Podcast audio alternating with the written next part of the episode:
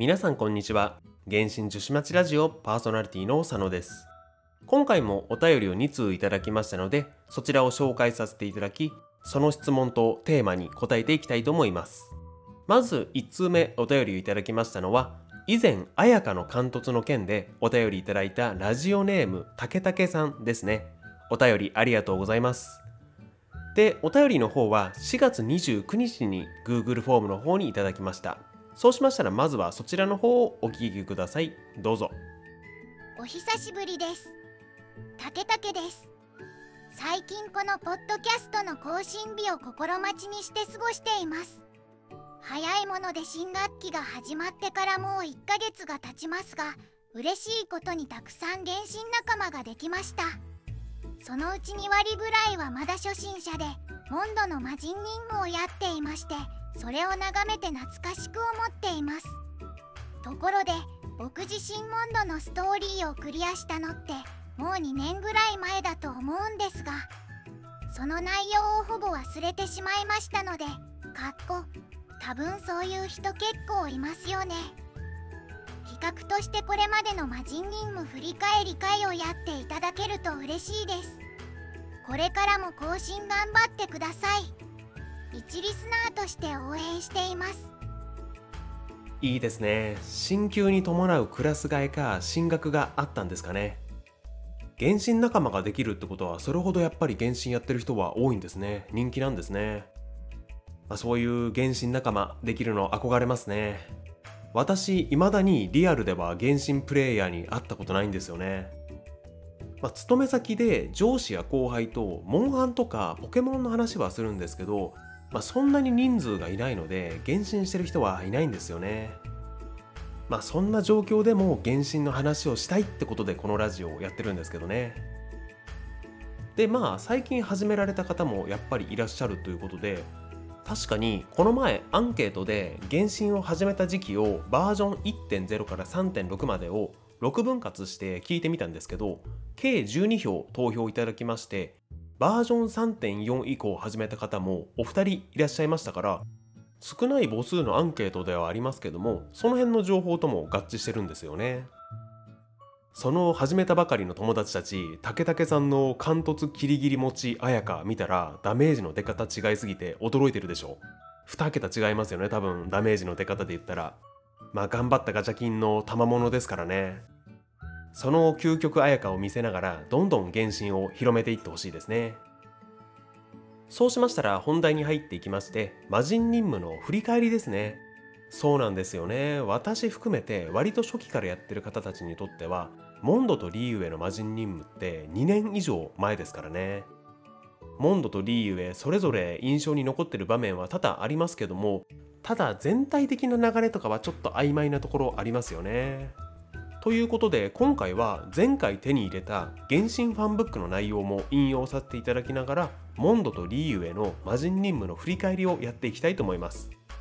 ただそうは言っても省略する部分はやっぱりありますのでもし正確なものを知りたいという方はゲーム内の冒険日誌から魔人任務のボイスは全部聞くことができますのでそちらで聞いていただくことをお勧めします。まあただそれが時間かかるんですけどね。あとムービーないのはやっぱり痛手ですよね。それではまずモンド編である魔人任務序章。こちらを紹介していきたいと思います。まずこの序章は3つの枠に分かれていますのでその幕ごとに紹介させていただこうと思います。まずは第1幕。風を捕まえる異邦人。こちらの概要を聞いていただこうと思います。どうぞ。自由の都。モンドを訪れた旅人。風神を信仰するこの地では近頃モンド城の周辺に巨大な竜が出現し人々を悩ませていた。加えて元素の流れと地脈の循環にも乱れが生じているという。問題を解決するため騎士団の面々と四風守護の神殿へと向かった旅人はモンドへの憎しみを募らせる風魔竜がかつて東風の竜トワリンと呼ばれた四風の風の守護者にして風神の眷属であったことを知る。冒険の始まりですね。あの砂浜からパイモンと共に旅が始まったんですよね。星落としの湖のあたりからモンド城が見えた時は感動しましたよね。新世代オープンワールド RPG ってのを実感しましたね。そしてその後ウェンティとトワリンをはじめアンバー、リサ、ガイア、ジンなどセピロス騎士団と出会ったのも印象的でしたね。続いては第2幕涙のない明日のためにの概要になります。どうぞ。風神バルバトスが去り千年統治者のいないモンドは氷神率いるスネージナやそしてその使節団ファリュイとの外交問題にも直面していた。近年外交面で勢いづくファリュイは有罪の処理まで持ちかけ始める。そんな中旅人は以前竜と対話していた人物銀融詩人のウェンティと再会。彼曰くトワリンは人類の敵たるアビス教団の呪いに苦しんでいるのだという。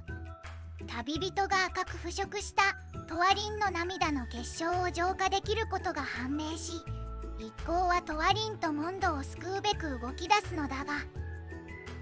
ライヤーを盗むためにセフィロス教会に潜入したりそのライヤーを使って星拾いの崖でトワリンを救おうとした場面が印象に残っていますね。であとこの段階でアビスの頂点に立つのが双子の片割れだということがプレイヤーである私たちには明かされていますね。続いて第3幕「竜と自由の歌」の概要になります。どうぞ。モンドは七国で最も自由な民が住まう国だからこそ風神であるウェンティはかつてモンドを守護した竜にもそうあってほしいと望んでいた。風流廃墟に足を踏み入れた旅人たちは戦いの末トワリンをアビスの魔の手から解き放つ。ようやくモンドの風向きが良くなっていくことに一安心の一同。しかし油断している旅人とウェンティをファリュイの執行官第8位に座するシニョーラが襲撃し風神の神の心が奪われてしまった。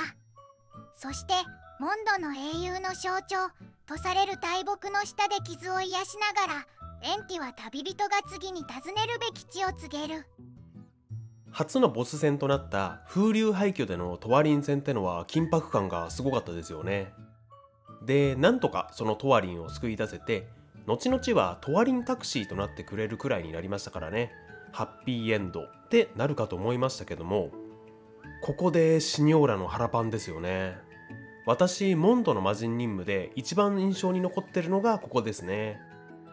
当時これ見た時はシニョーラがまあ分かりやすい悪役としてただただ暴力的な悪女に見えましたけども先週少しお話しした恋人であるルースタンのこととか知ると、まあ、ただの暴力的な人には見えなくなるんですよね。そこにまあ原神の深さっていうのを感じましたね。そして最後に風神であるウェンティから次はリーユエに向かうといいということを案内され元神が治める契約の国リーユエに行くことになります。ということで続いてリーユエの魔人任務になります。こちらも3つの幕に分かれていますのでその幕ごとに紹介させていただこうと思います。まずは第1幕浮世浮上洗顔館の概要になります。どうぞ。リーユエの人々からガンオウテイ君と呼ばれるガンシンモラクスは七神で最も古くからある神だという。契約のもと商業が栄えるこの国ではリーユエ七世という7人の実力者が実質的な管理者だ。その一人天中園教皇が七世芸戦儀式を取り仕切る中空から落ちてきたガンオウテイ君が生きたえその場は騒然。テイ君殺害の疑いをかけられた旅人だったがそこを救ってくれたのはハリュイの執行官講師タルタリアだった。シニョーラに腹パンされた後にタルタリアに助けられましたからね。当時はファドゥイという組織が全く分からなくなりましたよね。でその後その帝君が殺害されたことでそれを仙人たちに伝えに行き龍雲釈風神君たちと出会うんですよね。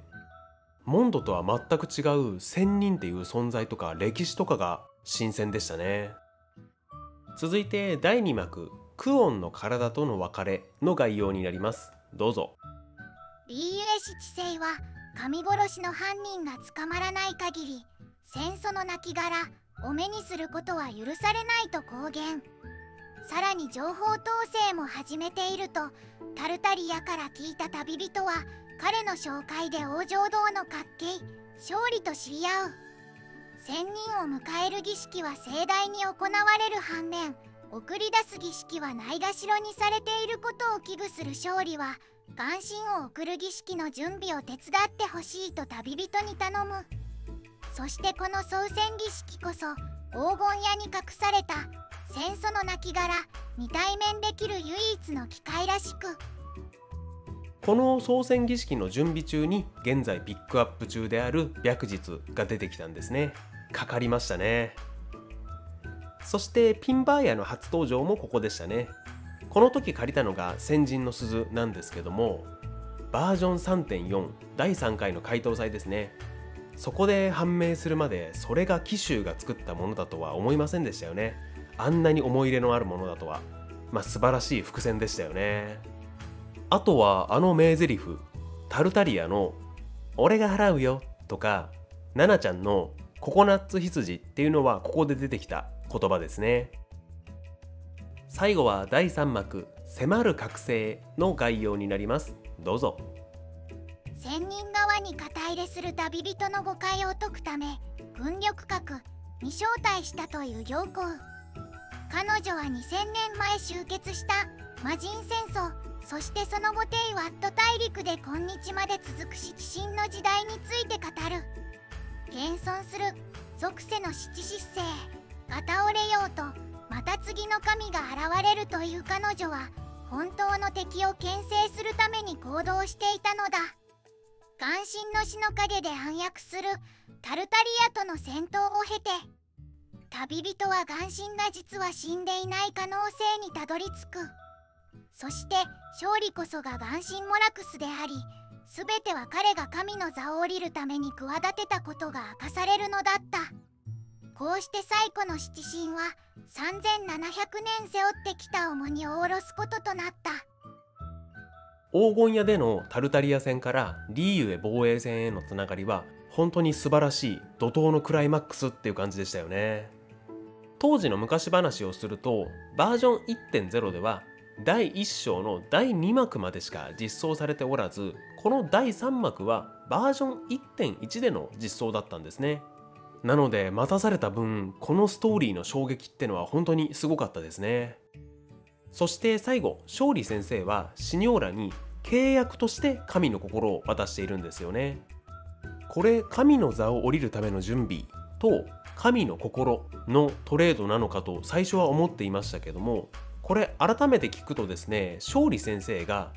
氷の女皇がどんな代価を支払ったかについてはお前自身の手で答えを明らかにするといいって言っているので実際の契約内容ってのは未だ謎なんですよね。これが解明されるのは3年後ぐらいですかね。楽しみに待ちたいですね。はい。ひとまず今回は原神ファンブックの内容を引用させていただきながら魔人任務序章と第1章の振り返りをさせていただきました。まあ、少しでも思い出していただければいいんですけどね。でもこれまあ実際長く続くゲームの難しいポイントですよね。できればゲーム内にこういったまあ振り返れるような機能やっぱり欲しいですよね。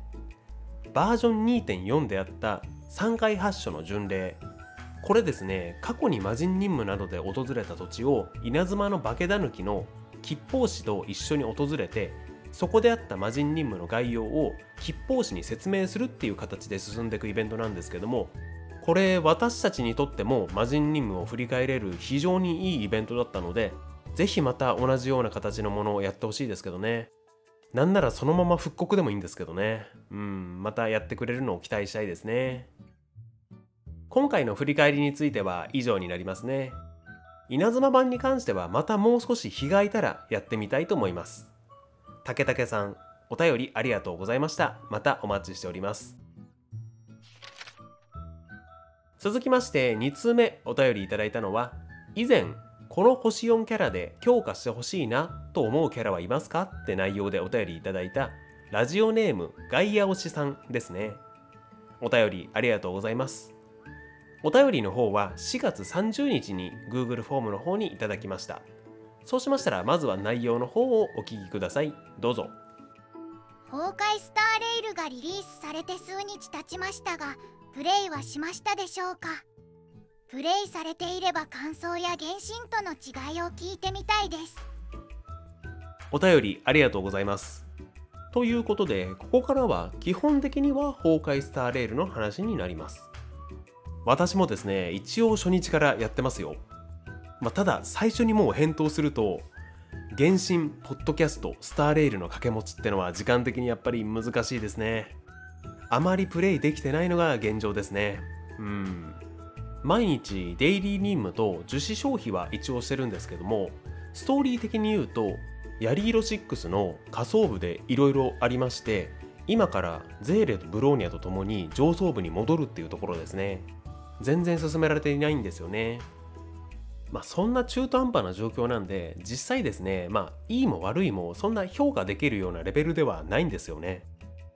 まあただそんな状況でもやっぱりやってみて感じたことってのはあるんでそこをまあお伝えさせていただこうと思います。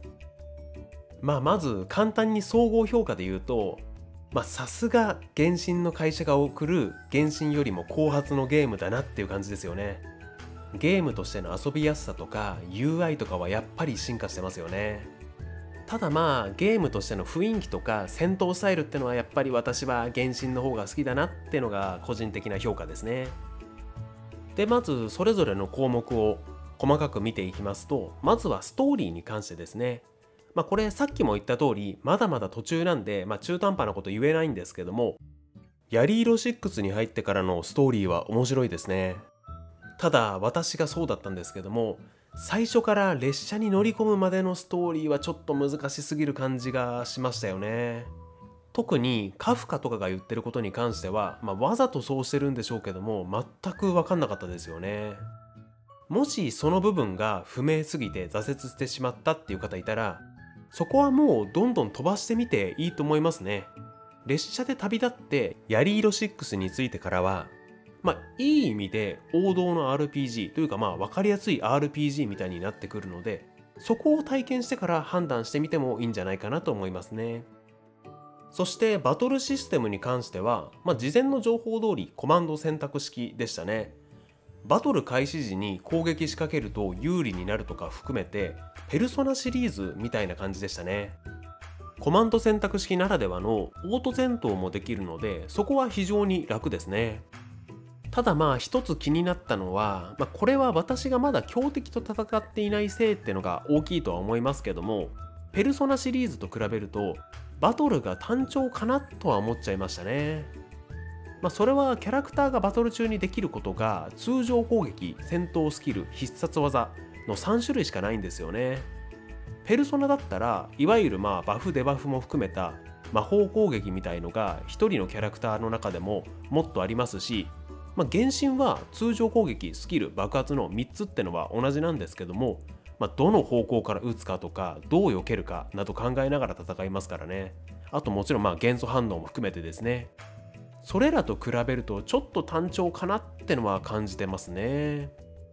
まあただそこはおそらくソシャゲならではのキャラの多さなどでカバーしていくと思いますので、まあ、今後に期待ですね。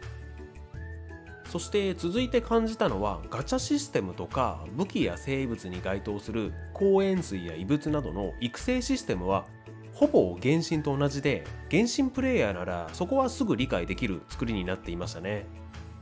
まあ、ただその中でもガチャの排出率が違っていてすり抜けしにくいようになっていたり異物の厳選がしやすいようになっているようですね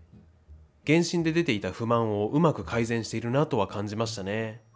まあそれを言えば他にも原神に導入してほしいものとしては、まあ、樹脂上限が180だったり毎日ログイン時に来るキャラクターからのメッセージだったり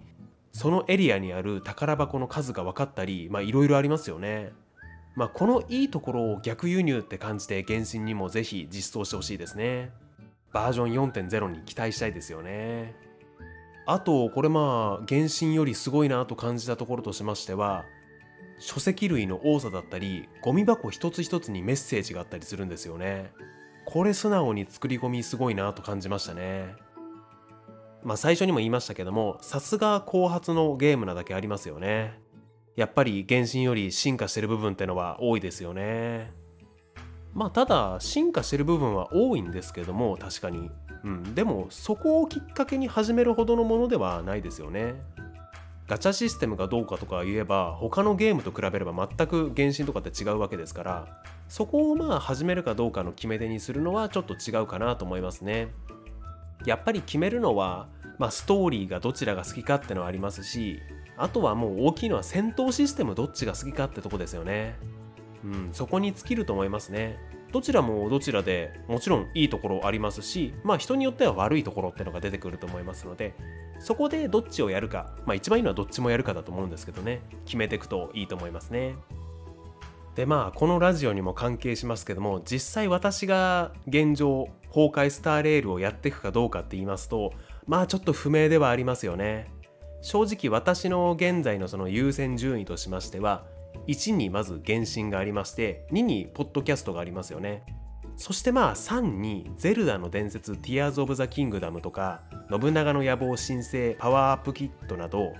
他の好きなコンシューマーゲームが入ってくるんですよね。そしてその次に崩壊スターレールって感じなんですよね。